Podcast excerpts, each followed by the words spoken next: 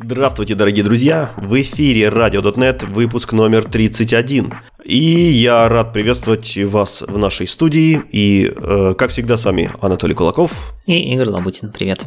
И вначале мы по традиции представляем наших патронов. Огромное спасибо за помощь э, всем, кто нам помогает на Patreon и Boosty. Всем, кто не помогает, э, заходите, заходите, посмотрите, может вам вдруг резко захочется помочь. А, и самые наши любимые помогальщики это Александр, Сергей и к ним добавился Владислав. Приветствуем, Владислав, спасибо, что присоединились к нашей дружной команде и интересному чатику. Ну что ж, я надеялся за это время как-то отдохнуть, но команда Microsoft, наверное, решила нас загубить, и поэтому она клепает анонсы нового .NET фреймворка с такой скоростью, что, в принципе, ни, ни, никаких сил не хватит это все обозревать. Но, в принципе, мы, наверное, сможем. Как Игорь, сможем? Постараемся. Как раз к концу моего отпуска действительно Microsoft выкатила новый превью. Это .NET 6 Preview 5. Там довольно много разных изменений. В основном они в этот раз касаются основного .NET SDK и всего, что вокруг него, но мы пробежимся, как обычно, по всем кусочкам .NET. Я заметил, стало много всяких э, именно тулзов э, уже релизиться, ну не релизиться, а выпускаться в какие-то пробные беты. И именно уже таких полноценных законченных каких-то историй. Э, сразу видно, что уже скоро релиз. Ну да, я думаю, что все эти тулзы как-то прототипировались в процессе прошлых превью и теперь обрели достаточно, так сказать, совершенство, чтобы быть показанными публике нормально. Пойдем по порядку. Порядок достаточно произвольный, ровно в том в том виде, в каком он встречается в статье. В прошлый раз мы упоминали, что в .NET SDK появилась концепция workload. То есть вы теперь, когда ставите SDK, у вас появляется, как обычно, командочка .NET, как, которой вы можете говорить там .NET Run, .NET Watch и .NET Build и все остальное, и у него у нее появилась новая подкоманда .NET Workload, которая позволяет добавить к SDK какие-то недостающие или опциональные кусочки. Таким образом, например, добавляется MAUI, добавляется Ahead of Time Compilation, если я правильно помню. Так вот, э, теперь появилось две новых команды. Можно теперь сказать .NET Workload List – он покажет все возможные workload, которые у вас есть, и .NET Workload, workload Update, который проапдейтит их до последней версии. Ну, там есть набор ключиков, который позволяет всем управлять. А, это, ну, до некоторой степени очень похоже, как говорит Microsoft, на всякие работу package менеджеров в Linux, типа apt-get. Когда вы говорите apt-get update, он, соответственно, обновляет все это до последней не брейкинг, так скажем, версии, да, в рамках текущей мажорной версии. То же самое происходит здесь. А, кстати, Microsoft тут недавно опять анонсировал, что они начинают снова уже какой круг двигать э, свой Windows Package Manager, который WinGet. И, в принципе, непонятно, они, получается, конкурировать у нас будут, э, потому что там тоже полноценный Package Manager, который есть в системе. Ну, я думаю, что WinGet это все-таки больше для приложений, например, и других вещей, а workload это именно кусочки SDK, то есть это такие чисто для программистов штуки. Ну, workload ладно, а если у тебя там будут какие-нибудь тулзы, там, например, снять дамп или проанализировать дамп, то это вполне, вполне инструменты. Ну, их как раз-таки ты будешь ставить, то есть ты через .NET Workload, я так понимаю, можно добавить новые команды, но Workload это именно больше м- про разработческую часть. А если тебе надо добавить новый .NET Tool, то это действительно можно будет, наверное, сделать через Winget, и каким-то образом они будут решать, что с этим делать. Да, в workload я с тобой согласен. Мне вот больше интересует там .NET Dump и .NET Trace и вот эти вот вещи. Потому что это уже идут как полноценные инструменты для разработчика. И вот кому их отдадут? Посмотрим. Пока, не, пока непонятно на самом деле. Но пока пойдем дальше. А, выкатили интересную штуку. Новый кусочек тулинга, раз уж мы говорим про тулы, называется NuGet Package Validation. Есть вообще отдельная даже статья э, без относительно анонса Preview 5, которая описывает детали. И смысл этой штуки заключается в следующем, что поскольку у нас NuGet пакеты, мы теперь умеем, э, вообще всегда умели, но сейчас это становится очень важным, э, мультитаргетить на разные фреймворки SDK, и часть из них являются, вообще говоря, совместимыми, то есть если, например, вы что-то таргетите на .NET Standard и на .NET 5, то оба этих варианта в принципе совместимы с .NET 6, и дальше там есть определенные правила, по каким образом э, MS Build при сборке будет выбирать тот или иную версию DLL из вашего NuGet пакета, становится чрезвычайно важным, пока вы жонглируете всякими if net standard и if net core внутри вашего кода, сделать так, чтобы итоговые DLL выглядели одинаково с точки зрения API. -шки. То есть, если у вас есть что-то в net standard DLL, то было бы неплохо, чтобы это же самое было в .NET 5 DLL. Причем .NET 5 DLL может добавлять что-то новенькое, например, какой-нибудь там span-based API, которого нет в .NET Standard. Или какую-то очень специфичную штуку, которую вы хотите в .NET использовать конкретно в .NET 5. Но поскольку они совместимы до некоторой степени, то все, что есть на стандарте, нужно, чтобы было в .NET 5. И тут прям простор для творчества с точки зрения, что можно сломать, и простор для творчества с точки зрения, что можно проверить. Тулинг сейчас поддерживает несколько валидаций, и для начала нужно э, рассказать, как его подключать.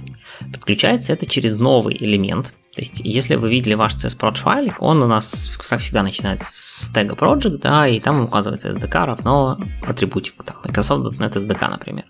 Теперь внутри э, этого project элемента на уровне всех ваших property group там, и всего остального можно указать новый тег под названием SDK, и там указать microsoft.net.packagevalidation и указать там превьюшную версию, специальную. В статье она написана. После этого у вас эта штука появится и будет автоматически при выполнении .NET э, build или .NET Pack, я сейчас не вспомню, все это дело проверять. Что она умеет? Она умеет проверять compatible фреймворки, как у них это называется. То есть э, то, про что я говорил, если у вас есть два фреймворка, они в каком-то смысле совместимы, то все методы из, там, как, как я говорил, как пример .NET Standard, должны присутствовать в .NET 5, потому что иначе при обновлении, допустим, какого-то приложения, которое раньше использовало .NET Standard версию, а теперь у него таргет поменяется на .NET 5, MS Build автоматически подхватит новую версию вашей DLL из NuGet пакета и что-то не соберется. Такого быть не должно у хороших NuGet пакетов, поэтому теперь это будет валидироваться и будет сыпаться ошибками во время сборки. Дальше они добавили штуку под названием uh, baseline, validation against baseline package version. То есть прямо там же в CSPRG можно указать специальную property под названием package validation baseline version и указать там версию пакета, ну get пакета вашего, с которым нужно сравнить. И тогда эта штука будет проверять, ну, до некоторой степени соответствие всем веру, насколько это можно сделать автоматическими средствами. То есть э, она будет э, говорить, что у вас там что-то вы там типа увеличили патч-версию, но при этом у вас удалился метод. Ну, наверное, это нехорошо и ошибка. Ну, в таком духе. Вот. Еще одна штука, которая поддержана, это валидация для рантаймов. В NuGet пакете можно запихать специальные версии DLL для конкретных рантаймов. То есть у вас будет структурка вида, как у вас там lib slash net 5.0 или 6.0 slash bla-bla.dll, но конкретно для Linux, например, или для Windows, вы можете запихать такую же DLL, но собранную специально для этого рантайма, в папочку под названием runtime slash unix slash lib slash net 5.0 slash bla DLL. И фишка заключается в том, что в compile тайме никогда не используется runtime версия. В compile тайме используется generic версия из просто libnet что-нибудь. А вот в рантайме, когда вы паблишите под конкретную операционку, то в рантайме будет, конечно же, использоваться runtime slash unix slash lib slash net 5.0 slash бла-бла. И если вдруг выясняется, что в DLL, которая лежит в папочке runtime, нет каких-то методов, которые есть в generic DLL, то у вас будет ошибка runtime, что метод не найден. Это нехорошо, поэтому, когда вы делаете .NET Pack, вам будет ошибка, что на самом деле надо такое сделать и такой метод добавить. В общем, скорее всего, набор этих всех проверок будет, конечно, увеличиваться потихонечку, а, и думаю, что в следующих апдейтах, в следующих превью мы увидим еще больше улучшений вокруг этого. Но вообще направление правильное, мне кажется, чтобы собирать хорошие нугет пакеты.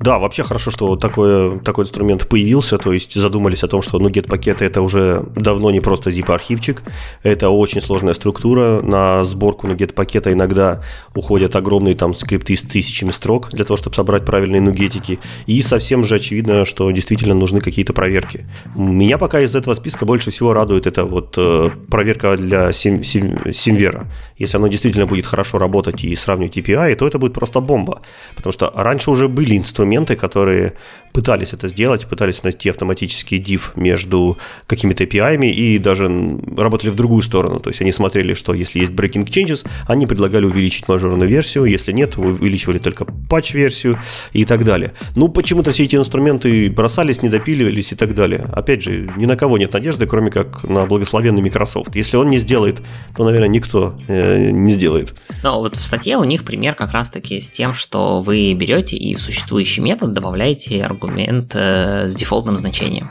С точки зрения как бы compile тайма, это не breaking change. То есть вы просто перекомпилируете, не, ну, то есть как прокомпилировался, так он и останется компилироваться. Но с точки зрения бинарной compatibility, это breaking change. Если у вас есть кто-то, кто зависит от ваших этих DLL, то бинарно он уже не сможет работать, потому что метод по сигнатуре не будет найден. Такое будет найдено. Плюс они говорят, что они также пытаются проверить, что код, который вы использовали, например, в версии вашей baseline, в текущей версии пакета и target фреймворка, который вы теперь таргетите, например, больше не работает или за deprecation, или что-нибудь они там drop, ну, как пример, не знаю, там WCF дропнули, а наверное, WCF они, конечно, не будут анализировать, но тем не менее, как, как, пример. Если вы таргетите на 5.0, вам скажут, э, нет, в, этом версии NuGet пакета вы WCF не можете таргетить, потому что мы дропнули саппорт. Вот, то есть такие штуки они собираются проверять. Вот, так что будем, будем посмотреть. Поехали дальше. Ну, досыпали еще какое-то количество Roslyn аналайзеров, я не буду их перечислять поименно, там что-то порядка 6, по-моему, новых аналайзеров. И добавили то, что называется Custom Guards для Platform Compatibility Analyzer.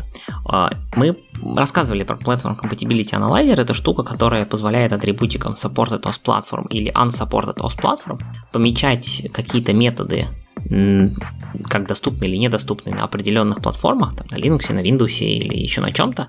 И если вы, если аналайзер детектит, то вы, допустим, в каком-то из кусочков кода используете что-то, что только для Windows, но при этом вы это пакуете в какой-нибудь там дженериковый NuGet пакет без указания конкретной платформы, то это warning, и он предупредит, что вообще-то так может быть нельзя, потому что фактически, если вы метод дернете на неподдерживаемой платформе, вам прилетит платформа not supported. Так вот, теперь они добавили еще два новых атрибутика Supported OS Platform Guard и Unsupported OS Platform Guard, которые позволяют сделать следующее.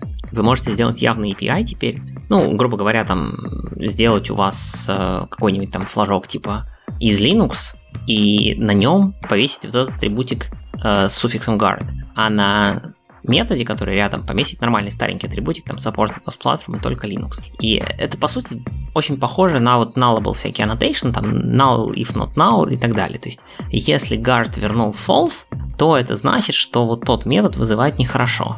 И аналайзер теперь умеет, видимо, проверять, что если вы этот метод вызываете только при условии -то проверки этого булевского флажка, который помечен атрибутиком guard, то тогда этот метод вызывает типа окей даже из дженериковой версии. Вот. Ну, короче, Microsoft все делает более сложными все свои аналайзеры. Не знаю, насколько это будет распространено. Скорее всего, это нужно больше для каких-то таких вот действительно generic NuGet пакетов, где есть какая-то ос операционная OS-специфик штука, которую вы нормально в коде обрабатываете. И в Windows делай то, и в Linux делай все, и тогда вот эти атрибутики помогут.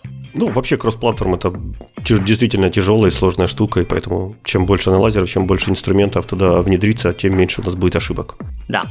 Следующая штука – это библиотечки, которые поставляет сам Microsoft. Если мы сейчас возьмем любой большой а, NuGet пакет официальный от Microsoft, вы можете увидеть, что там поддержаны там и какой-нибудь NetStandard 1.1 в этом нугете лежит, и там какой-нибудь Net Framework 4.5.1, и вот всякая такая штука. Теперь такого больше не будет. Microsoft сказал, что все официальные NuGet пакеты будут выходить только с таргетом не старее, чем .NET Framework 4.6.1, NetCore 3.1 и NetStandard 2.0 никаких там таргетов нет стандарт 1.1 или нет фреймворка там 4.5 уже не будет. Почему? Они даже объяснили, почему так сделано. На самом деле, если вы думали, что эти библиотечки все еще пересобираются для всяких старых фреймворков, это неправда. Они используют технологию, которую они называют harvesting. То есть, если вы, например, они, точнее, собирают версию какого-нибудь э, NuGet пакета для там э, очередную мажорную версию, то они делают следующее. Э, сборки для там 4.6.1, NetCore 3.1, NetStandard они делают по-честному, а, например, DLL для какого-нибудь стандарта 1.1 они берут из прошлой версии пакета. Таким образом, как они говорят, во-первых, ну, они уменьшат размер пакетов, потому что ну, будет поменьше. Во-вторых, они не будут вводить кастомеров в заблуждение, потому что может показаться, что раз версия NuGet пакета обновилась, ну, наверное, там какие-то патчи могут быть. Хотя на самом деле бинарно там DLL лежат те же самые, которые лежали в прошлых версиях для старых фреймворков. Потому что их никто не пересобирает никогда, они просто берутся из старых пакетов. Погоди, а ну а как же security там патчи и так далее? Ну где, где, где саппорт, где поддержка-то? Э, поддержка, саппорт, они в SDK и в этом самом, в самом фреймворке. То есть SDK поставь новый, там все будет. А в NuGet е уже не будет. Если у библиотечки, например, появилась security дыра, в, и этот API торчит из стандарта 1.1, Microsoft зафиксил эту security дыру, он по твоему описанию для стандарта 1.1 не подложит уже правильную DLL-ку. Вроде как получается, что да. Ну, это странно.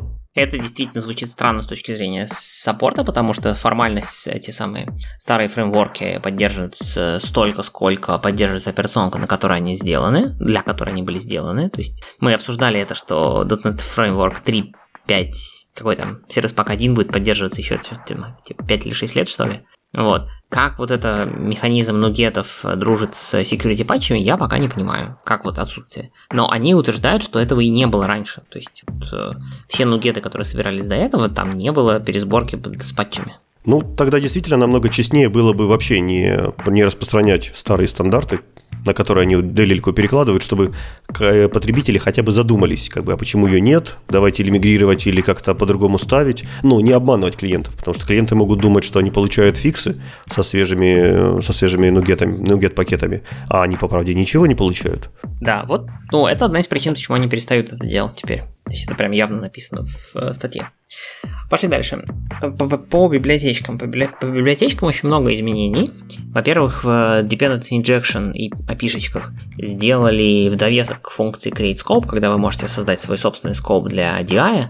Теперь есть Create Async Scope, который корректно обрабатывает всякие iAsync Disposable. Поэтому если вы что-то регистрировали в стандартном DI-контейнере, что реализовал iAsync Disposable, то теперь вы можете использовать Create Async Scope для правильного диспоуза. В JSON сериалайзере стандартном, который System Text JSON, заюзали source генераторы. Наконец-таки. Пока это только в превью версии, то есть вам нужно явно референсить превьюшную версию NuGet пакета. Но смысл заключается в том, что вы теперь делаете следующим образом. Вы берете, если вы хотите какой-нибудь классик сериализовывать через source генераторы, вы говорите, хочу, вы пишете точнее partial класс, который наследуете от JSON Serializer контекст. И у этого partial класса а, атрибутиком указываете тип того класса, который вы хотите, чтобы сериализовывался через source генераторы. Source генератор дегенерирует, соответственно, код, который позволяет дальше написать вот JSON контекст .default. имя типа вашего класса .serialize, ну и передать туда, соответственно, ваш класс. То есть вы для сериализации... Можно вызвать, в принципе, и старенький метод, просто как обычный serialize, но туда тогда придется передать вот этот вот JSON context.default, чтобы сериалайзер знал, откуда брать код для эффективной сериализации. Э, а есть уже перформанс-замеры, потому что это должна быть просто бомба. Она там в 100 500 миллиардов раз быстрее, память не выделяет и вообще волосы делает шелковистыми и красивыми. Это правда, должна делать. Бенчмарки есть? Прям таких, чтобы в статье я не видел. А вот, наверняка есть в каких-нибудь ишьюсах на гитхабе. Может, пока превью, пока мерить рано, подождем релизика и сравним тогда. Ну, там довольно много всего еще не поддержано, то есть там есть ряд лимитейшенов, которые не работают в этой, в этой штуке, но по, по сути э, вот код, который генерится, ну, соответственно, начинает использовать UTF-8 JSON Writer напрямую и используется пока только для сериализации. Для десериализации такого пока не придумали. То есть это только быстрая сериализация. Десериализация все еще медленно. Но это действительно превью, а, и скорее всего это может быть будет включено в, даже в основной SDK, а не как такой левый нугет пакетик. Так что буду думать, что с этим делать. Дальше добавили WebSocket Compression. Если вы пользуетесь веб-сокетами, то теперь можно их сжимать, ну, в смысле, трафик сжимать в них, э, добавили поддержку SOX Proxy. Если вы когда-нибудь пользовались классом Web Proxy, ему можно было указать HTTP-шный стандартный прокси, теперь можно указать SOCKS 4, SOCKS 5 прокси, и все будет работать само. И то, о чем мы довольно много говорили, поддержка OpenTelemetry. Э, OpenTelemetry для всяких трейсов были поддержаны уже довольно давно, сейчас добавили поддержку для метриков. Метрик. То есть э, есть теперь специальный namespace System Diagnostics Metrics, где есть э, класс, который называется Meter. Создаете инстанс этого класса, у него вызываете метод CreateCounter, ну и дальше этому каунтеру говорите там add либо еще что-нибудь, и он, соответственно, репортит метрики по стандарту OpenTelemetry в нужное место. Так что теперь еще удобнее должно стать все это сводить в единое место в соответствии со всеми стандартами. А, есть еще пачка изменений в библиотечках. Это там улучшили перформанс работы с Big Integer, в основном со строчками, типа парсинг строчек с ними. А если вы помните, в .NET завезли нативные инты. Это два типа nint и nuint. С ними теперь умеет работать тип вектор. Соответственно, SIMD стали еще ближе. Поддержка OpenSSL 3 и поддержка всяких специальных криптографи... новых криптографических алгоритмов тоже завезли. Посмотрите анонс там более детально. Так, чтобы еще интересного захайлайтить из изменений. Интероп.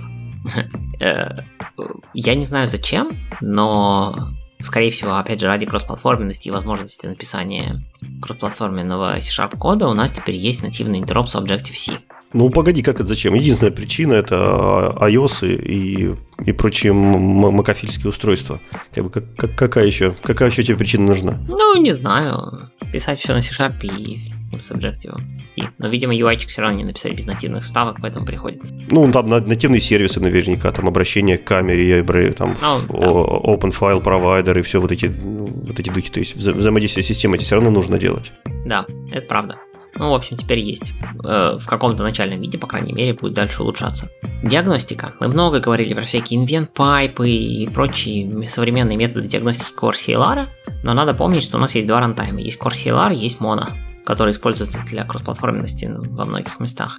Так вот, теперь в Mono Runtime завезли все те уже улучшения, которые были раньше, мы знали в обычном CLR Runtime. То есть там теперь есть event пайпы, всякие диагностики, и, соответственно, теперь можно использовать всякие тулы типа .NET Trace и Perfview, Speedscope и все остальные штуки с Mono и получать такие же обычные файлики, как мы получали от CoreCLR, и их анализировать всеми уже известными и готовыми тулами. Это прям хорошо. И чуть-чуть, или не чуть-чуть на самом деле, улучшили код Ken, э, всякие там Ahead of Time и прочие штуки, про которые я не буду сильно распространяться. Там просто огромный список ишьюсов на GitHub, что улучшили, посмотрите, если интересно. Так, на этом, на этом все про основной .NET SDK. Что у нас интересного появилось в ASP.NET? В ASP.NET, если помните, мы обсуждали горячую тему .NET Hot Reload. Там добавилось несколько улучшений. Во-первых, в прошлый раз, некоторое время назад мы рассказывали, что чтобы включить Hot Reload для сценариев с .NET Watch нужно было менять Launch Settings JSON. Теперь этого не нужно, и это работает само. Но тогда нужна возможность это отключить, если вам это не надо. В .NET Watch появился новый параметр No Hot Reload, если вам это вдруг почему-то не надо. Дальше э, Single Page Application Template обновили на 11 Angular и 17 React если это кому-то важно. Дальше взяли Blazor WebAssembly и уменьшили ее размер. Смысл в чем? Мы много рассказывали про всякий там триминг, убивание ненужных сборок и всего остального, но в случае с WebAssembly есть еще основной, собственно, код WebAssembly, который распространялся, ну, который в виде DLL грузился один раз. Вот. И в нем, на самом деле, довольно много функциональностей, которые отжирают кучу места, но которые пользуются не так много приложений. Например, если ваше приложение не использует ничего из глобализации, то есть всякие там переводов на кучу языков и так далее, то зачем вам грузить кучу лишнего кода, а кода там много. И теперь компилятор на самом деле умеет выкинуть лишнее и в паблиш папочку сложить только нужные кусочки от вот этого WebAssembly рантайма. Там что-то типа процентов до 50 улучшения по размеру. Впечатляет. Дальше. В Kestrel добавили под категории для, для логирования, то есть раньше Kestrel все логировал под Microsoft ASP.NET Core Server Kestrel с, таким, с такой категорией. Теперь есть несколько дополнительных подкатегорий, которые позволят более точно настроить вам логи, если надо. Для HTTP хедеров завезли более быстрые геттеры и сеттеры, там чуть-чуть оптимизировали доступ к внутренним словарикам и кэшам. Соответственно, теперь для основных хедеров у вас есть просто готовые прям property. То есть можно будет писать там что-нибудь типа request.headers.to или там request.headers.cookie, э, не cookies, что-нибудь еще, кэш. Какие-то были доступны и раньше, но сейчас добавили несколько новых популярных хедеров, которые так и делают, и с которыми так нужно работать теперь, будет быстрее. И для ISA, именно для конфигурации ISA, теперь э, буфер по умолчанию на прием данных, он 1 мегабайт, а не 64 килобайта, потому что приложения стали больше, данных пересылается больше, 64 килобайта уже не так много. Если же у вас э, приложение все-таки потребляет не очень много на каждый запрос, и вам не хочется тратить по мегабайту буфера на каждый входящий запрос, который не используется, все это все еще можно настроить через Configure IIS Server Options. И это все в ASP.NET Core. Так, а Дети Framework нас чем-нибудь порадовал? Да, по сравнению с четвертой версией, четвертой превью, где особо их изменений не было и были багфиксы, в пятой появилась одна фича, называется Compiled Models. То есть во время выполнения запроса что делает Entity Framework? Он, понятно, настраивает DB-контекст и, в частности, вызывает такой метод, называется он Model Creating, э, где вы можете там переопределить все ваши там связи моделей друг э, да, связи моделей друг с другом, такие констрейнты, вот это вот все, вот он все это выполняет, анализирует и строит некоторое внутреннее дерево того, как выглядит, ну, дерево представления, как выглядит ваша модель, что позволяет ему потом нормально пере, переводить ваши link-view запросы в нормальный SQL. Так вот, вот это вот э, сборка модели, она занимает довольно ощутимое время. Теперь можно сделать следующее. Можно сказать .NET EF debug context optimize и в вашей папочке с вашим проектом указать э, output директорию и namespace, и э, там сгенерятся некоторые файлики, которые потом вы в своем коде пишете options.useModel от э, вот этого нового namespace. Там, тот класс, который сгенерится, .instance.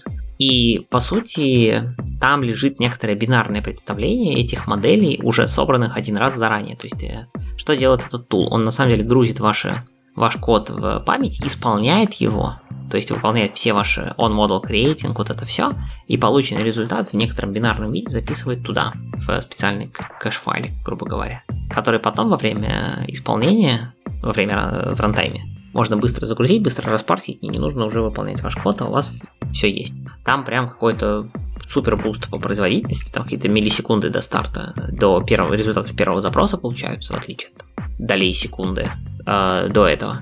Но есть э, некоторое количество ограничений, есть э, всякие неподдерживаемые фичи, типа там lazy loading а не поддержано, если у вас э, есть какие-то кастомные model кэш, тоже не будут поддержаны. И, естественно, вот этот вот .NET EF нужно вызывать каждый раз, когда вы меняете модель. Ну, потому что иначе модель и ее кэш, который бинарно лежит на диске, разойдутся и работать будет не очень много всего. Но, тем не менее, если вам важно стартап тайм, если вам важно, чтобы ваши запросы выполнялись очень быстро и не тратилось время на воссоздание DB-контекста, а мы помним, что DB-контекст мы создаем довольно часто, хотя его там теперь пулят, и, может быть, это уже не так критично, то посмотрите в сторону Compiled Models, может быть, будет интересно. Для больших моделей, для больших баз, наверное, это актуально. Ну что, со всеми новинками ты закончил? Э, в Мауи еще обновилось, э, тоже вышел превью 5. Там просто некоторое количество добавлений и обновлений. Они добавили анимации, они обновили некоторые UI-компоненты, которые теперь полностью поддерживают архитектуру хендлеров, про которые мы рассказывали несколько выпусков назад.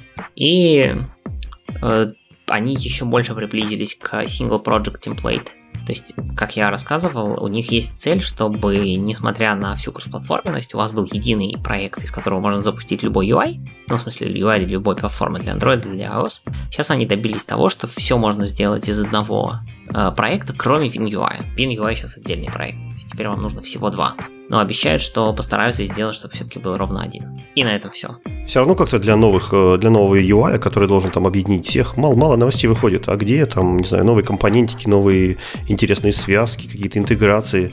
Что это такое? Добавили анимации.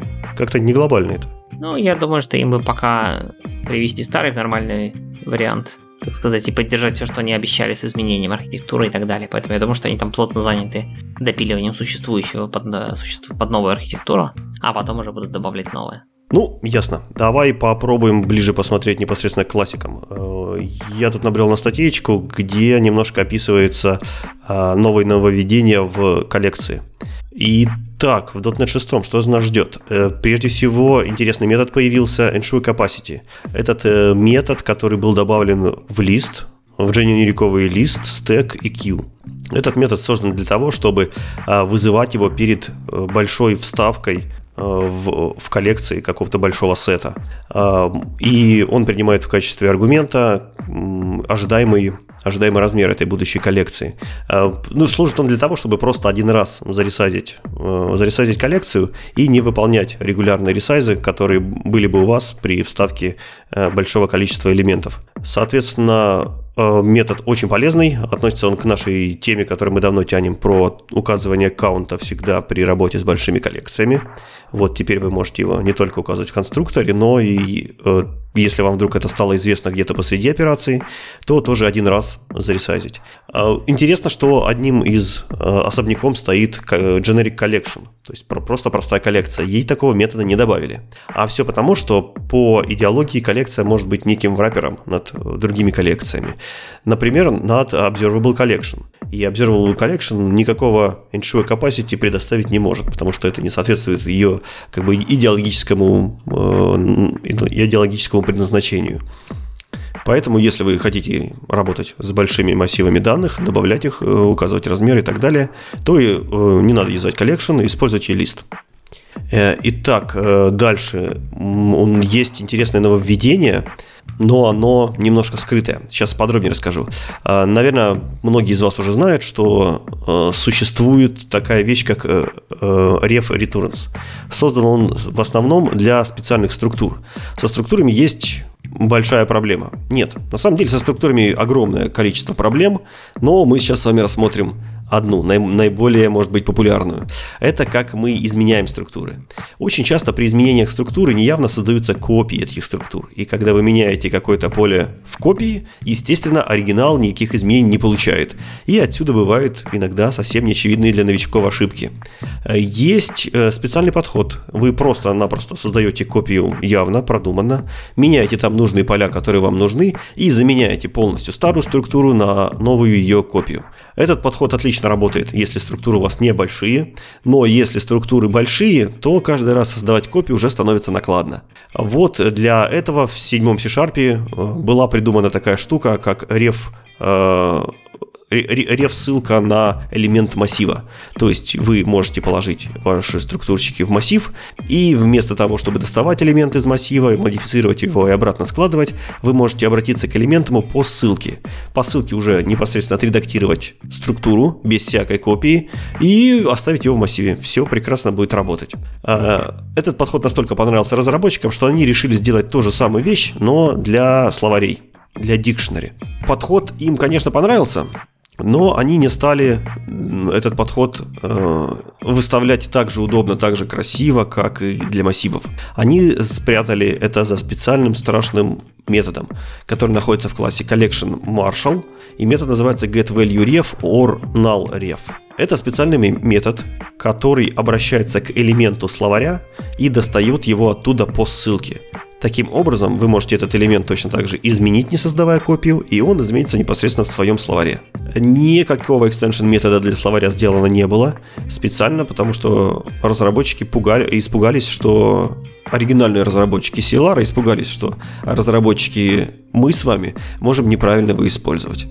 Поэтому, если вам это очень нужно, то для какой-то специальной тонкой оптимизации можете воспользоваться такими страшными, а, не говорящими названиями. Естественно, в ежедневной практике, наверное, вы этого использовать не будете. Еще один интересный момент, что для того, чтобы проверить э, реф на результат, есть специальный метод compile service unsafe is null ref.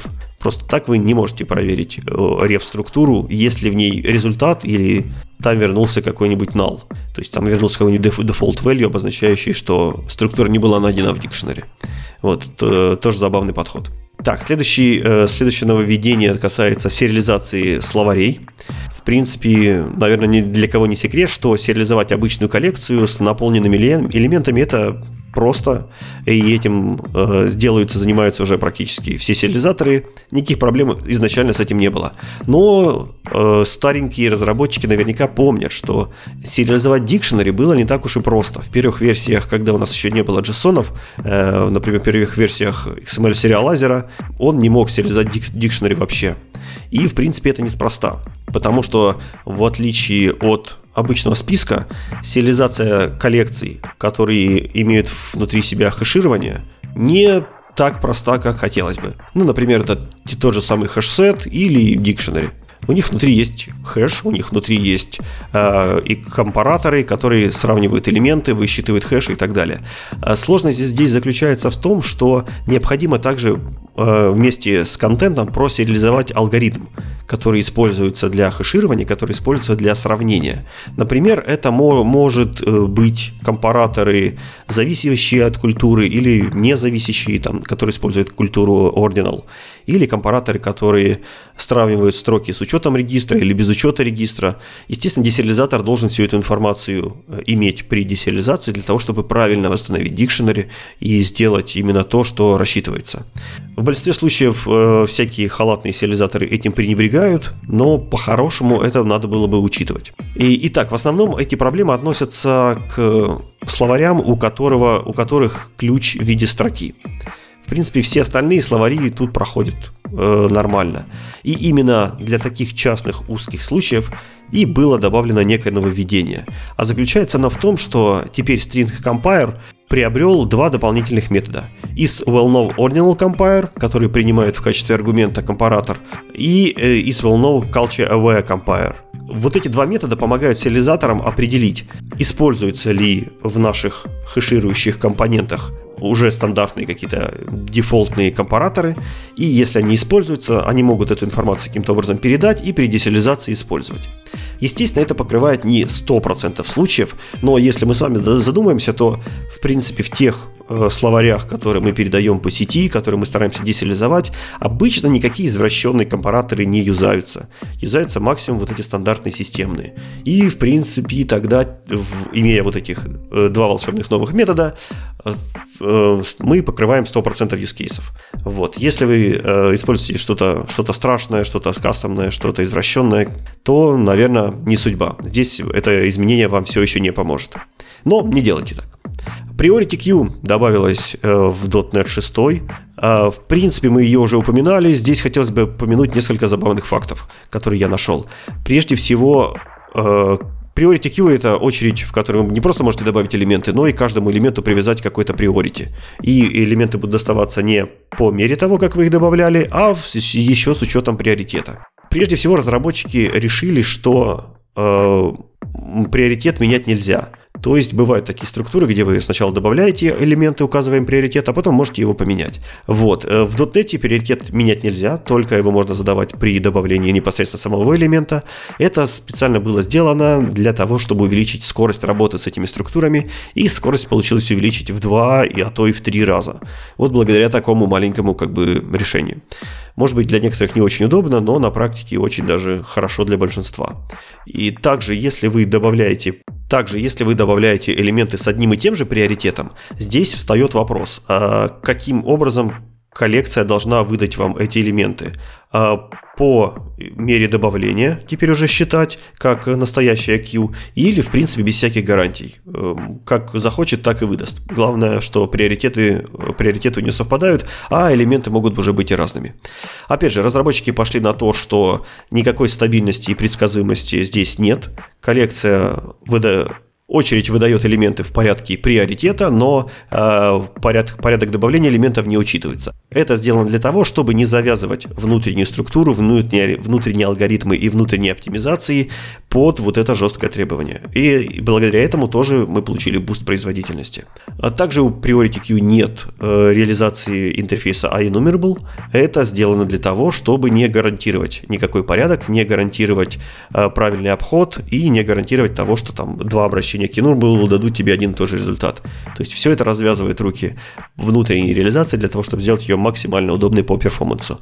Но за это мы получаем вот такие вот э, небольшие минусы в API. Ну, мне кажется, что Priority Queue ты будешь использовать вряд ли в тех местах, где тебе нужен там прям честный iEnumerable, то есть это скорее какие-то промежуточные буферы, и там, скорее всего, более сложная логика выборки, чем просто iEnumerable. Скорее всего, да, да. В принципе, все эти, э, все эти решения они довольно понятно, почему были приняты. Ну, то есть здесь э, понятны минусы и плюсы, и решения, мне кажется, правильные. Окей, пошли дальше. А, помимо .NET 6 э, Preview 5 у нас вышли новые Visual Studio. Во-первых, вышла Visual Studio 2019 16.11 Preview 2.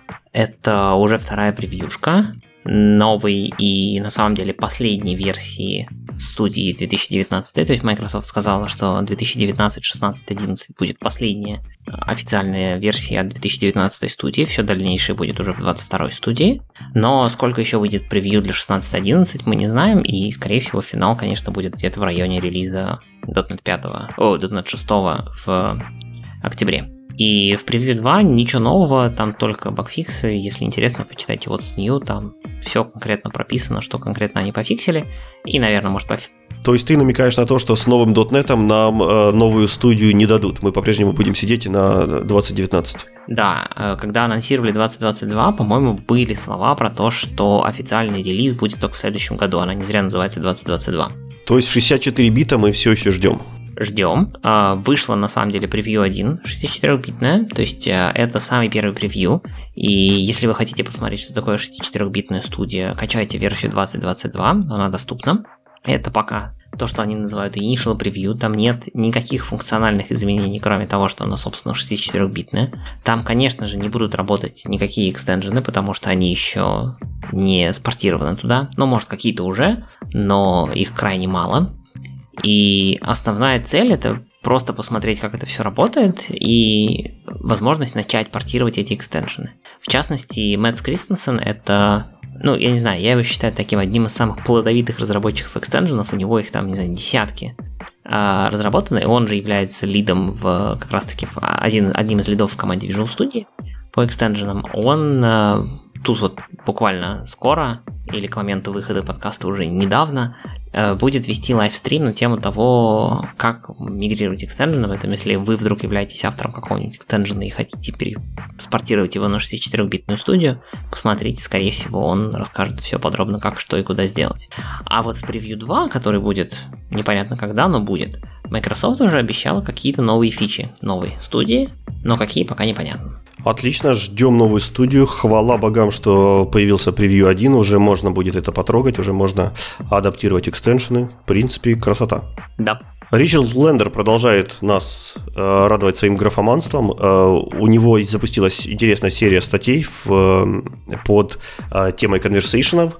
Здесь он собирает каких-то именитых людей в Microsoft под, по определенной теме и делает небольшой обзор того, что творится в, тот, в той или иной области.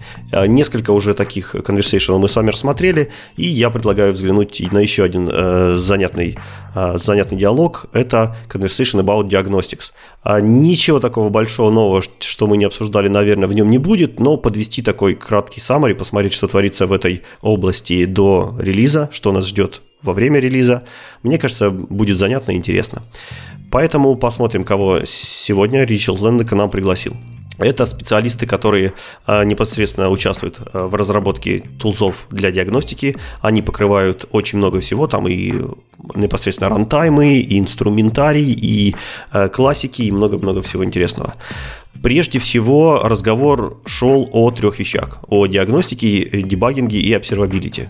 Наверное, для непосвященного слушателя, да даже, наверное, для посвященного, эти термины могут э, иметь какую-то путаницу между собой. Игорь, давай попробуем, э, что для тебя является диагностик, дебагинг и обсервабилити. Что они значат? Диагностик для меня это, в принципе, любая деятельность по получению хоть какой-то информации о том, что делает программа, тем или иным способом. То есть для меня диагностика это совсем объемлющий термин, который включает в себя и дебагинг, и обсервабилити, и чтение логов, и я не знаю, что еще. Просто наблюдение за тем, что делает программа каким-то образом. Дебагинг это непосредственно ну, дебагинг, сидишь с дебаггером, смотришь, что делает программа, по шагам там выполняешь. Ну, а observability это там логи, метрики, вот это все трейсы. Да, да, я, я думаю, что в принципе в сути ты высказал общую точку, но интересно то, что из шести специалистов Microsoft практически не нашлось одинаковых мнений, потому что все рассказывали свое, что он видит. Знаешь, скажешь, каждый со своего конца, что для него эти термины обозначают. Но, в общем, для большого круга пользователей действительно ты прав. А, итак, вот такие, вот такие э, термины обсуждались, вот такие темы обсуждались. Что же у нас э, есть? Прежде всего, какие у нас есть библиотеки, какие у нас есть классы по работе в этих областях. Э, для logging а у нас уже есть Microsoft Extension Logging, там же недалеко бегает Diagnostic Tracing Event Source, И, и для логинга, кажется, все. А для, дальше для метрик у нас используется Event Counters и очень, очень новая библиотечка, которую сегодня уже упоминали, это System Diagnostic Metrics, которая непосредственно про, плотно связана с OpenTelemetry. И для Distributed Tracing, это третий кит, на который стоит Observability, у нас есть System э, Diagnostic Activity, мы его тоже очень много и очень часто уже обсуждали. Он тоже был сделан в честь релиза OpenTelemetry и сильно с ним связан. Для профайлинга у нас э, есть iCore профайлер. Это специальный интерфейс низкоуровневый, который э, с самых первых версий у нас есть, и, в принципе, профайлеры мы поддерживаем давно и надежно. Но в большинстве случаев сейчас в современных системах а, iCore Profiler используется далеко не для профайлинга, а в основном для observability. То есть специальные программы, которые еще называются APM, они подключаются с помощью этого интерфейса к вашему приложению и начинают его мониторинг. А, для профайлинга у нас также есть ETW -шки, и EventPipe ы. Вот такой богатый инструментарий вокруг нас собрался. Э, и дальше э, Лендер попросил своих коллег описать, а что же э, такого заимпровилось значимого в последние годы. Прежде всего, народ отметил, что были выпущены прекрасные инструменты, которые позволили, позволили очень качественно работать с отладкой, с диагностикой наших .NET приложений кросс-платформенно. Это уже так известные всем нам, это .NET, э, .NET Dump, .NET Collect, .NET Counters, .NET Trace, также и новые какие-то, например, .NET Stack появился. А, и одна из самых главных заслуг это то, что весь этот тулинг работает под Linux, под macOS, под Windows и, в принципе, под всеми остальными платформами, где поддерживается новый .NET.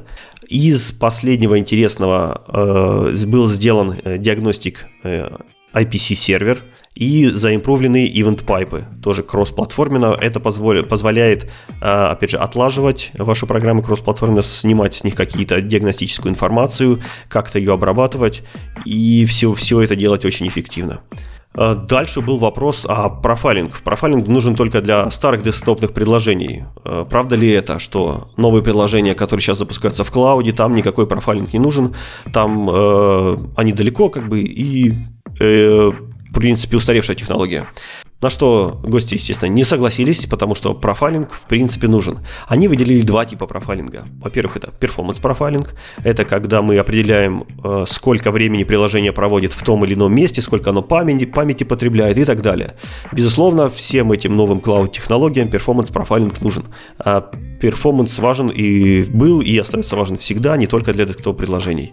И второе это ICorProfiler. Это э, специальный интерфейс, как я уже упоминал, и он очень активно используется APM-вендорами, которые мониторят ваши приложения, которые помогают делать распределенные трассировки, которые помогают делать просто отслеживать, насколько хорошо ваше приложение работает, как живет и что в нем происходит. Вот это тоже APM-вендоры научились э, делать прекрасно в облаках, и тоже для облаков тема вполне, вполне жива.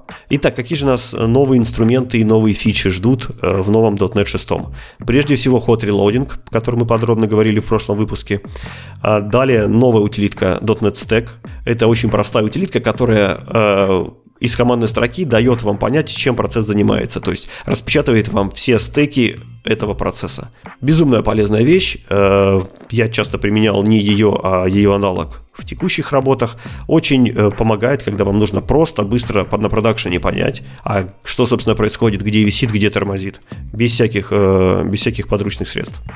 Notification Profilers – это еще одна интересная штука, которая позволяет вам использовать несколько профайлеров, которые могут цепляться э, к интерфейсу iCore Profiler.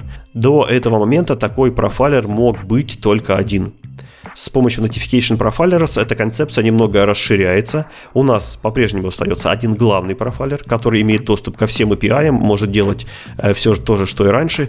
И у нас появляется куча маленьких Notification профайлеров, которые цепляются в режиме только чтения и могут, соответственно, читать, диагностировать ваше приложение. В принципе, то, что нужно большинство APM-сред, э, как раз этот это тот базис, который есть в notification маленьких профайлерах. И это поможет нам использовать как бы несколько несколько точек диагностики в нашем приложении одновременно.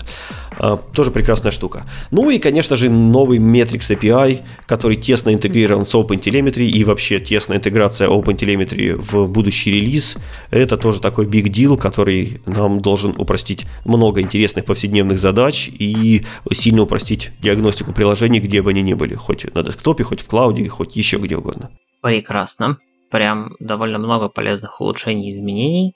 И хороший обзор на самом деле того, что нам сейчас доступно. Про Notification Profiler я, кстати, не знал, например. А идем дальше. Дальше у нас такая слегка хардкорная тема, как мне кажется. Статья от э, Малони Стефенс про то, что нас ждет в Garbage коллекторе в будущем. Я попробую не пересказать всю книгу Конрада Кокоса целиком про то, как работает Garbage Collector, но попробую напомнить, что сейчас у нас Garbage Collector работает на основе сегментов. То есть а, нулевое и первое поколение всегда лежит в одном сегменте, и он называется ephemeral segment, а второе поколение и Large Object Heap, они лежат дальше еще в большом количестве сегментов, и таким образом, соответственно, память распределяется. Для серверного garbage коллектора, когда он в сервер режиме, а, размер сегмента, он либо там 1, 2, либо 4 гигабайта, в зависимости от там, размера наличия памяти.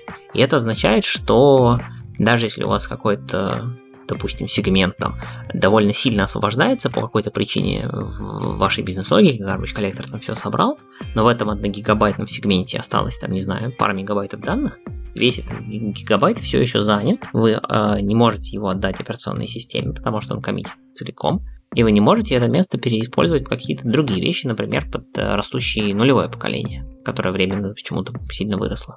И даже в workstation режиме, когда размер сегмента всего 256 мегабайт, все равно это кажется довольно проблемным. Э, по крайней мере, Маони считает, что это так для некоторых сценариев, которые она видела у кастомера. Поэтому общий тренд сейчас, и есть уже некоторая тестовая реализация, это заменить сегменты на регионы. Что такое регион? Регион это точно такой же блок памяти, где точно так же будут жить объекты, но размер региона всего 4 мегабайта. И регионы, соответственно, объединяются в цепочки, можно сказать. Свободные регионы по мере освобождения закидываются в пул свободных регионов, могут быть переиспользованы. И таким образом, поскольку мы приходим к большому количеству довольно небольших кусочков, то память можно расходовать более эффективно. Это, скорее всего, важно во всяких э, докер-сценариях, когда реальной памяти у вас на самом деле не так и много. Вот. И появляется возможность переиспользовать свободное пространство из Gen 2 в Gen 0, Gen 1 или наоборот.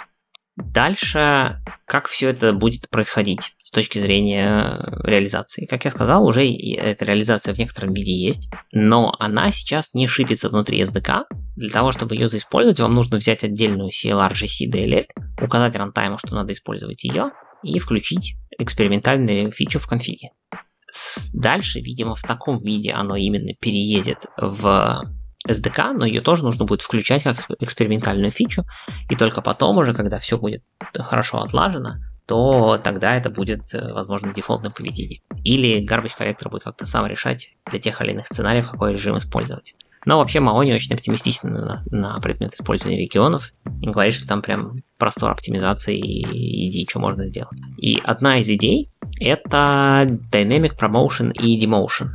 Если вы читали книжку Конрада или как-то интересовались garbage коллектором, то там есть понятие demotion. То есть э, все, конечно, знают, что объект, который пережил сборку мусора, продвигается в следующее поколение. Это называется промоушеном. Но существует и обратный процесс, когда объект э, сдвигается обратно в предыдущее поколение. Такое может происходить, когда вы используете э, пининг. То есть, когда у вас есть некоторый объект, который находится, например, в первом поколении, но вы его запилили, и тогда при некоторых обстоятельствах в результате компакшена и там, перемещений объектов вокруг, э, внутри этого сегмента, в котором это все находится, может случиться так, что этот запиненный объект окажется в нулевом поколении. Это называется demotion. Так вот, э, фактически с demotion-то ладно, э, обычно такого не приходится делать. А вот с промоушеном есть сценарии, когда хочется иметь возможность взять объекты из э, нулевого поколения и сразу запромоутить их во второе. Один из примеров это если у нас есть, например, какой-нибудь массив, который большой и давно уже живет, и вы аллоцируете новые объектики, маленькие, которые, референсы на которые складываете в этот большой массив. С хорошей вероятностью, гораздо более эффективно с точки зрения garbage коллектора, эти самые объектики сразу класть в э, второе поколение.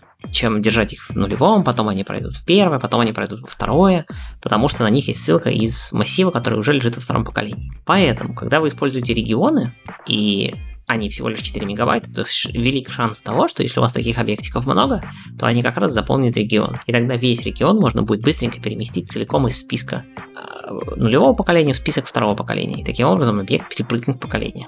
Неплохой хак. То есть это пока вот единственный сценарий, насколько я понимаю, который заимплеменчен и который описан в статье. Но Маони говорит, что у нее в идеях еще два или три, которые как бы она вполне легко может заимплементить, или может быть даже уже заимплементила, просто не описывала в статье. И там еще какое-то количество идей, которые можно сделать вокруг этой штуки, чтобы оно все интереснее работало. То есть э, все наши стандартные вопросы на собеседованиях с внедрением этой штуки могут сильно потерять актуальность, потому что объекты теперь смогут прыгать туда-сюда и, и непонятно как. И надо будет заново все это изучать. А лучше наконец-то забить и не спрашивать глупые вопросы на собеседованиях. Это правда, и, и, и еще с одной стороны, Маони всегда утверждает, что Garbage Collector в .NET, она пытается его сделать так, чтобы про него не надо было думать вообще. Как он там работает внутри, вас касаться не должно. Есть некоторые принципы, по которым вы должны писать код, чтобы, ну там, не создавать надолго много долгоживущих объектов или там тот, тот, тот который, те, которые доживают до первого поколения и так далее. Но в целом Garbage коллектор в .NET отличается тем, что он э, практически не требует настройки и при этом работает очень хорошо. Да, да, действительно, это правильный подход, потому что философия вот такая, что не лезьте туда, вот вам базовые понятия, и вам этого должно хватить. Вот, вот так и должно быть, так и нужно придерживаться. Ну что ж, спасибо, Маони. А уже известно, когда это будет? Это планируется к новому релизу .NET или просто эксперименты? Пока это эксперименты, я слышал про какие-то планы, что может быть, это успеют выкатить в 6.NET, но, скорее всего, даже если это успеют включить в 6.NET SDK к релизу, вряд ли это будет деф- дефолтным поведением. Скорее всего, будет включаться конфигом пока еще. Слишком важное изменение, чтобы его так прям в продакшн раскатить сразу на всех. Ну что ж, поехали дальше. Набрел на интересную статейку Мартина Бельвью. Э, это известный э, адвокат из компании JetBrains, но, в принципе, как и все адвокаты из компании JetBrains, он прежде всего разработчик. То есть там э, не технических адвокатов нет. И это радует. А Мартин написал прекрасную статейку про э, немножко необычную тему для .NET, про security. Мы как-то мало затрагиваем security в наших выпусках, и хотелось бы немножко исправиться. Не то, чтобы здесь было что-то такое страшное и хардкорное, поэтому такие веселые, интересные истории. Давайте немножко, э, немножко введения. Прежде всего, э, атака, которая, которую он пытается воспроизвести на .NET стеке, называется Supply Chain Attack. Я не встречал нормального перевода в русском, как, как, как это переводится, но, в общем, это атака на вашу инфраструктуру, атака на на вспомогательные пакеты, на вспомогательные компоненты. А, заключается она в том, что атакуется именно а, процесс, э, процесс э, сборки или процесс сопровождения с помощью того, что в популярные фреймворки или популярные компоненты э, инжектится какой-то зловредный код. И атак, э, атака производится непосредственно на ваше приложение с помощью, того, с помощью того факта, что вы используете третьесторонние какие-то компоненты. С, главная, наверное, цель атакующего – это не выявить себя, не задестроить, а все-таки скрыться, как можно дольше продержать скрытым, и в зависимости от его намерений он может или утащить ваши секреты, или продержаться там до продакшена и начать утягивать пользовательские данные, или что-то в этом духе еще. Чем интересна эта атака? Тем, что в, в, в этом году, в 2021, очень много сервисов, очень много компаний от нее пострадали. Это и Solar uh, Winds, и Microsoft Exchange Server, и PayPal, и Apple, и очень-очень много uh, различных, различных других компаний. Но давайте обо всем по порядку. Прежде всего, uh, Мартин сделал пакет, Обычный NuGet пакет, который мы сделаем с вами каждый день, назвал его String Extensions. Пакет был очень примитивный. Он добавлял extension методы к строчкам, которые умеют превращать строчки в цифры. Э, в инты, нам, э, шоты, лонги, ну, в общем, любые намберы. То есть вы могли написать строку 1, вызвать в нее метод toInt32 и получить какой-то результат. Как несложно догадаться, внутри она просто вызывала int tryparse и, в принципе, все, больше ничего. Э, это, естественно, была такая обложка, чтобы не привлекать внимание к основному злонамеренному коду. А основной код прячется у него э, в классике под сложным системным названием System Security Policy Discovery Policy Discovery Manager. Он рассчитывал на то, что этот namespace выглядит как обычный .NET классик, и никто сильно лазить внутрь не будет. Ну, подумаешь, там в какой-то полисе, какой-то Discovery, ну, раз security, значит, что-то нужное, что-то важное, что там лежит и всем обязательно нужно. Внутри этого менеджера у него есть э, метод. Это, на этот метод навешена куча вспомогательных атрибутов. Например, editor browserable э, с, со значением nether, он, э, этот э, атрибут рекомендательный, но по идее должен прятать данный класс от IntelliSense и всякого код completion. А также у него там есть атрибут compile generated. Это позволяет спрятать данный класс от всяких статических анализов. Дебу, дебаггер э, дебаггер hidden позволяет спрятать класс от дебаггера. И как вы, наверное, заметили, все эти атрибуты нацелены на то, чтобы максимально скрыть какое-то присутствие этого класса и как, какое-то действие от этого класса. Внутри все, э, естественно, обернуто в try-catch, чтобы не выдавать своего присутствия в случае ошибки. И самое главное, это атрибут э, модуль initializer. Он сообщает рантайму, что этот метод нужно запустить один единственный раз, в то время как сборка будет загружена в память. Этот магический атрибут был добавлен в .NET 5, э, был добавлен он для source-генератора в основном, ну, вместе с, вместе с ними и используется максимально э, в них, ну, не только. Э, это полезный атрибут и там, и для тестов, для того, чтобы ваши тестовые данные приготовить, и для того, чтобы подключить правильные, правильные фреймворки диагностики к вашему приложению. В общем, полезных функций у него достаточно. Но как одна из функций это все-таки запускать код. И запускать код теперь можно в вашем приложении не только с входной точки main, но и с любого произвольного места, которое вы пометите вот этим магическим атрибутом. Сейчас .NET команда работает над тем, чтобы написать специальные анализаторы, которые вас как-то предупреждают или сообщают вам, что э, в вашем приложении или, может быть, в сторонних библиотеках используется этот атрибут, что вы хотя бы были предупреждены. Что это дает? А дает это то, что как только вы установите этот пакет и запустите э, свое приложение, неудивительно выполнится злонамеренный код. Злонамеренный, злонамеренный код, спрятанный внутри вот этого э, скрытого Э, скрытого метода. В принципе, в этом и была главная идея Мартина. Продемонстрировать то, что зареференсив обычную NuGet пакет откуда-то из интернета, можно выполнить произвольный код, ну и по сути сделать с вашим компьютером абсолютно все, на что только у вас есть привилегии. Наверное, новость не новая.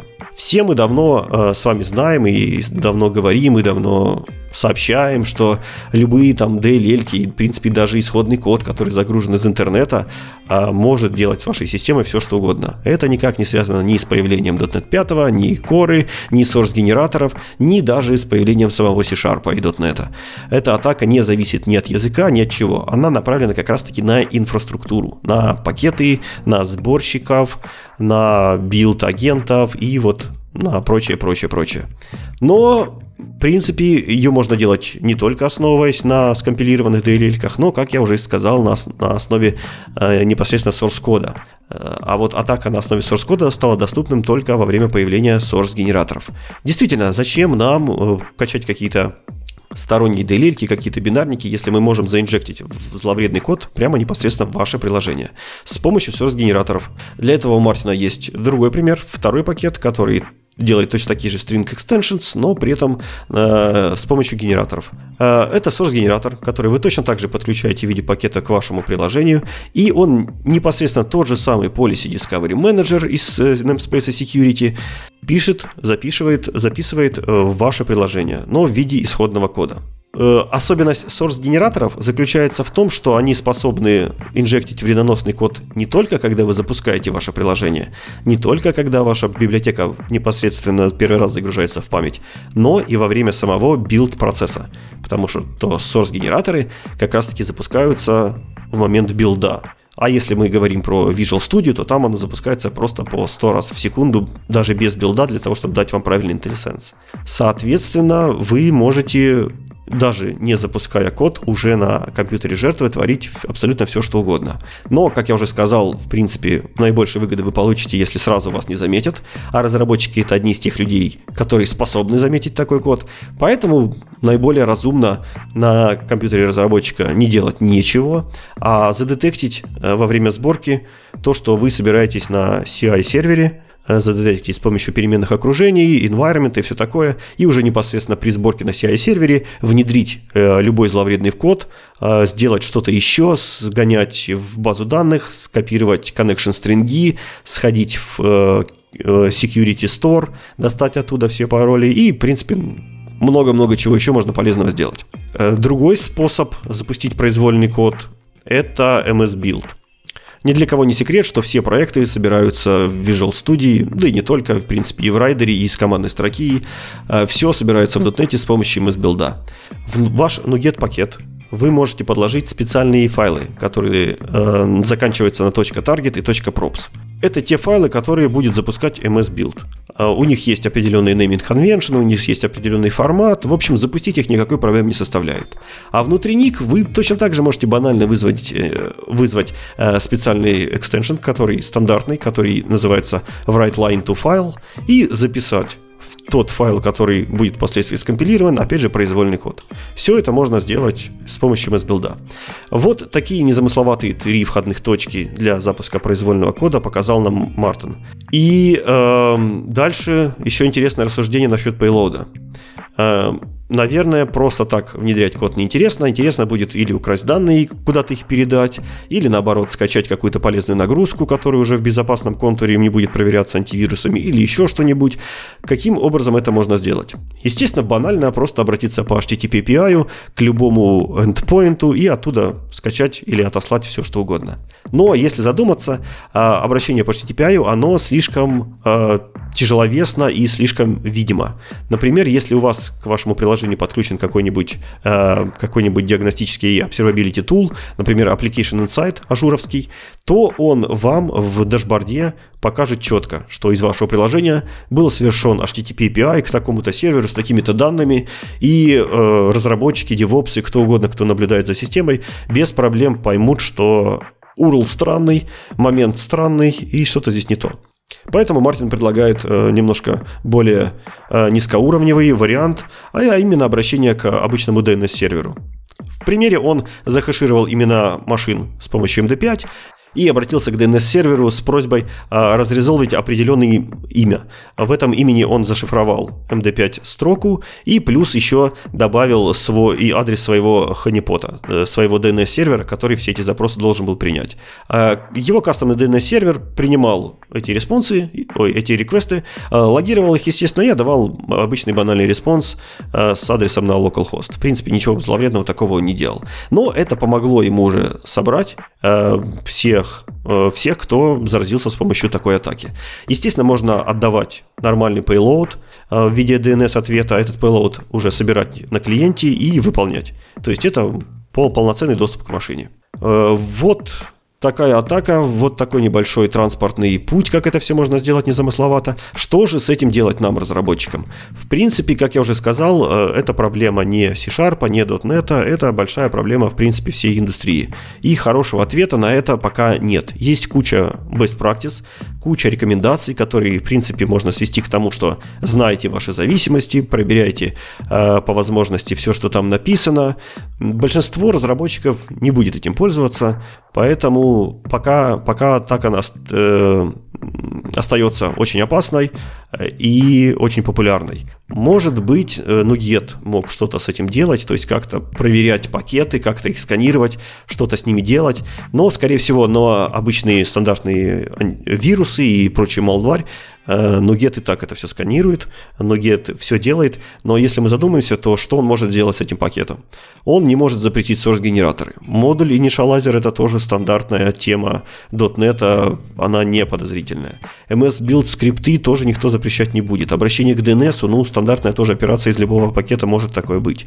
То есть э, со стороны сервера на что сканировать и что запрещать, в принципе, ничего сделать нельзя.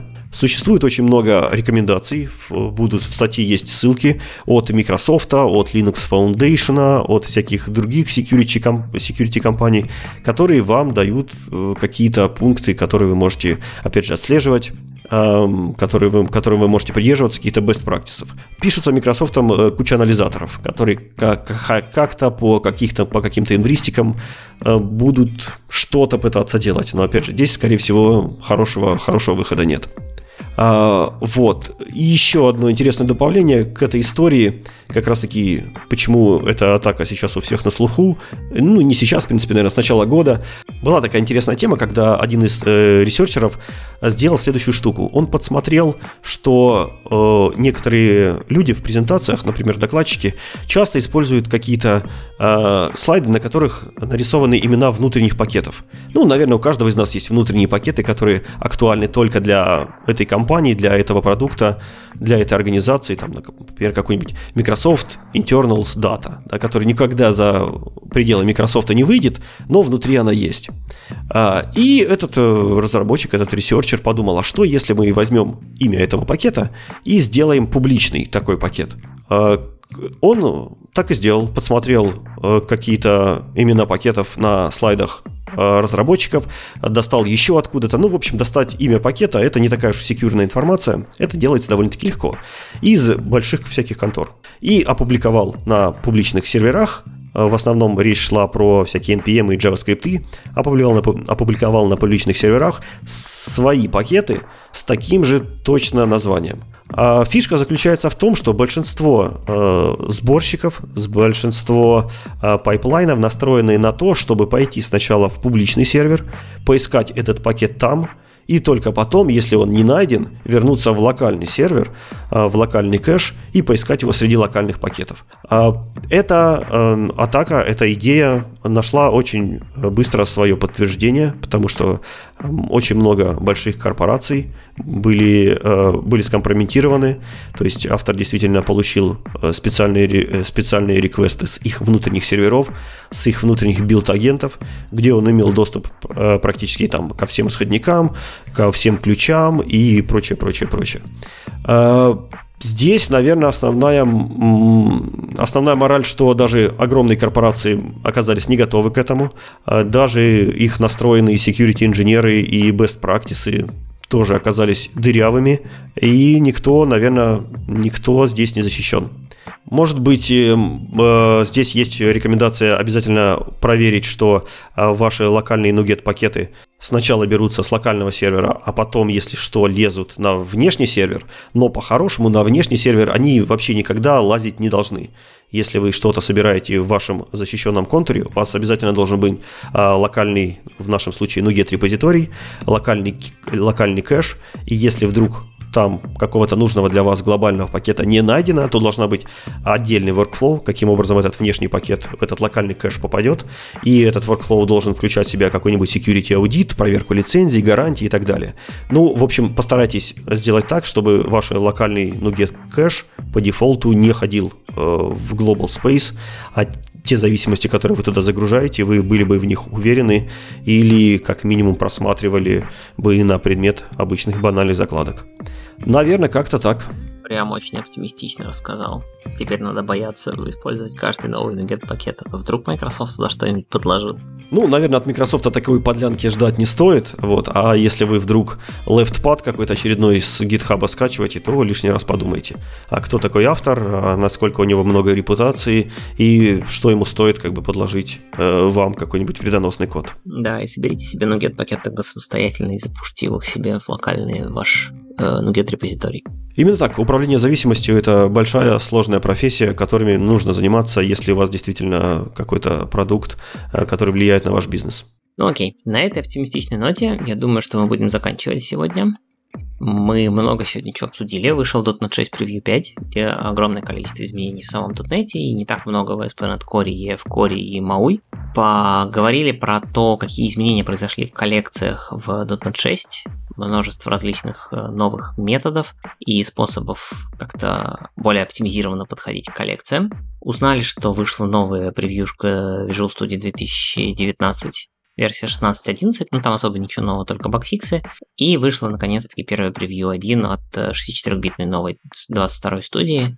Будем ждать каких-то развития событий и того, как она будет адоптиться всеми вокруг, в том числе разработчиками экстеншенов. Поговорили про то, что у нас сейчас происходит в мире диагностики в .NET, какие у нас есть тулы, э, куда все движется и что нам доступно. Узнали про планы Маони Стефенс на предмет того, как наш garbage коллектор будет меняться и заменять сегменты на регионы. И поговорили про замечательный вариант атаки на вашу, ну, по сути, на вашу компанию путем э, встраивания в систему сборки путем подмены нугет пакетов. Так что на этом все по темам. Давай еще в честь э, горячего, сладостного, страстного лета, э, я думаю, нужно подогреть праздник, и у нас тут как раз подоспели лицензии на любой продукт от компании JetBrains. Э, друзья, давайте еще раз раздадим лицензий. Еще почему-то много людей, которые не слушают наш замечательный подкаст, скорее всего, потому что они о нем не знают. Поэтому мы попросим вас немножко помочь нам в распространении в наших социальных сетях. Итак, для, для новослушающих объясняю правила. Старенькие, наверное, уже знают, но все же не лишним будет повторить. Прежде всего, одну лицензию у нас получит э, рандомный человек из списка тех, кто расшарит этот выпуск из официальной группы .NET.ru э, ВКонтактике. Э, второй список, который получит одну лицензию, это репост в Твиттере. И э, следующий список это комментаторы на Ютубе к этому выпуску.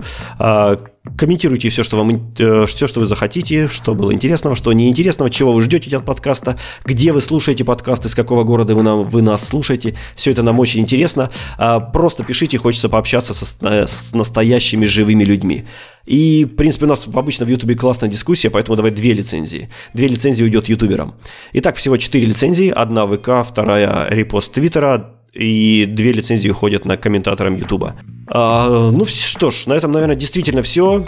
Друзья, подписывайтесь, распространяйтесь, рассказывайте о нас вашим друзьям и обязательно слушайте нас. До новых встреч, всем пока. Всем пока.